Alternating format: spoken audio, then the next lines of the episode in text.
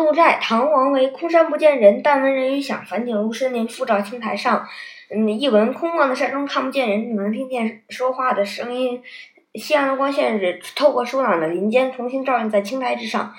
呃，名句赏析：空山不见人，但闻人语响。这首诗是王维的名作之一，写出了作者在山间别墅所观察到的山空林深、夕阳返照的黄昏景致。嗯，前两句写接近傍晚的时候，空旷的山间已经看不见人的踪影，只是从树林深处还能隐约听到一些断续的话语声。